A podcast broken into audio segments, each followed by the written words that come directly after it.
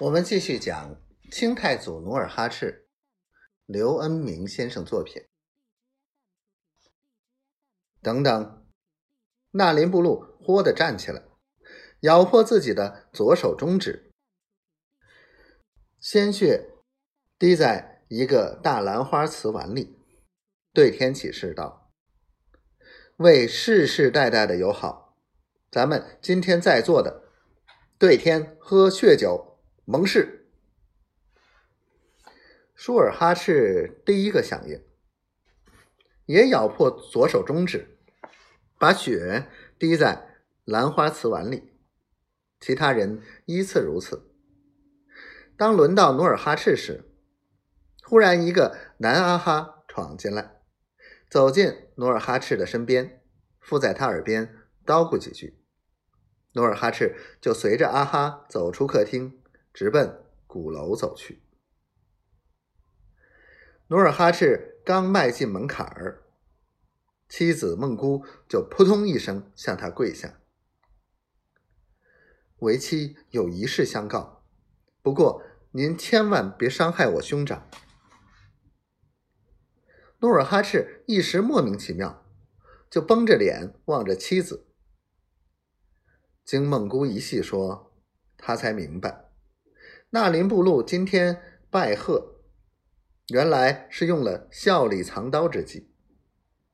三天前，他已与护伦四部密谋好，今晚要劫建州北面的户部查寨，然后伺机直取赫图阿拉。纳林布禄为了麻痹努尔哈赤，特意登门拜访。掩盖自己的行动，以突然袭击的方式直捣建州大本营。此话当真？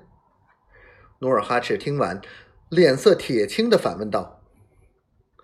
孟姑马上向纳林布禄带来的侍女打个手势，这都是他亲口对我说的。努尔哈赤当即表示谢意。赐予侍女一副玉石手镯，他把手镯放到侍女手里，就迅速的退出鼓楼。可他回到客厅，已不见纳林布禄的踪影。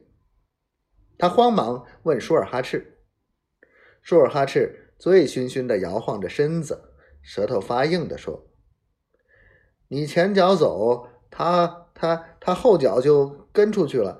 这。”这血酒还没喝，他他他不会走。哼！努尔哈赤气得双手发颤，抓起兰花瓷碗，猛地摔在砖地上。舒尔哈赤的醉意被努尔哈赤意外的举动吓跑，他眨着眼睛，不解的问道：“发生什么事了？”努尔哈赤扼要的说明情况。舒尔哈赤就吼道：“追！”努尔哈赤连忙抓住舒尔哈赤的胳膊，摇着头说：“晚了。”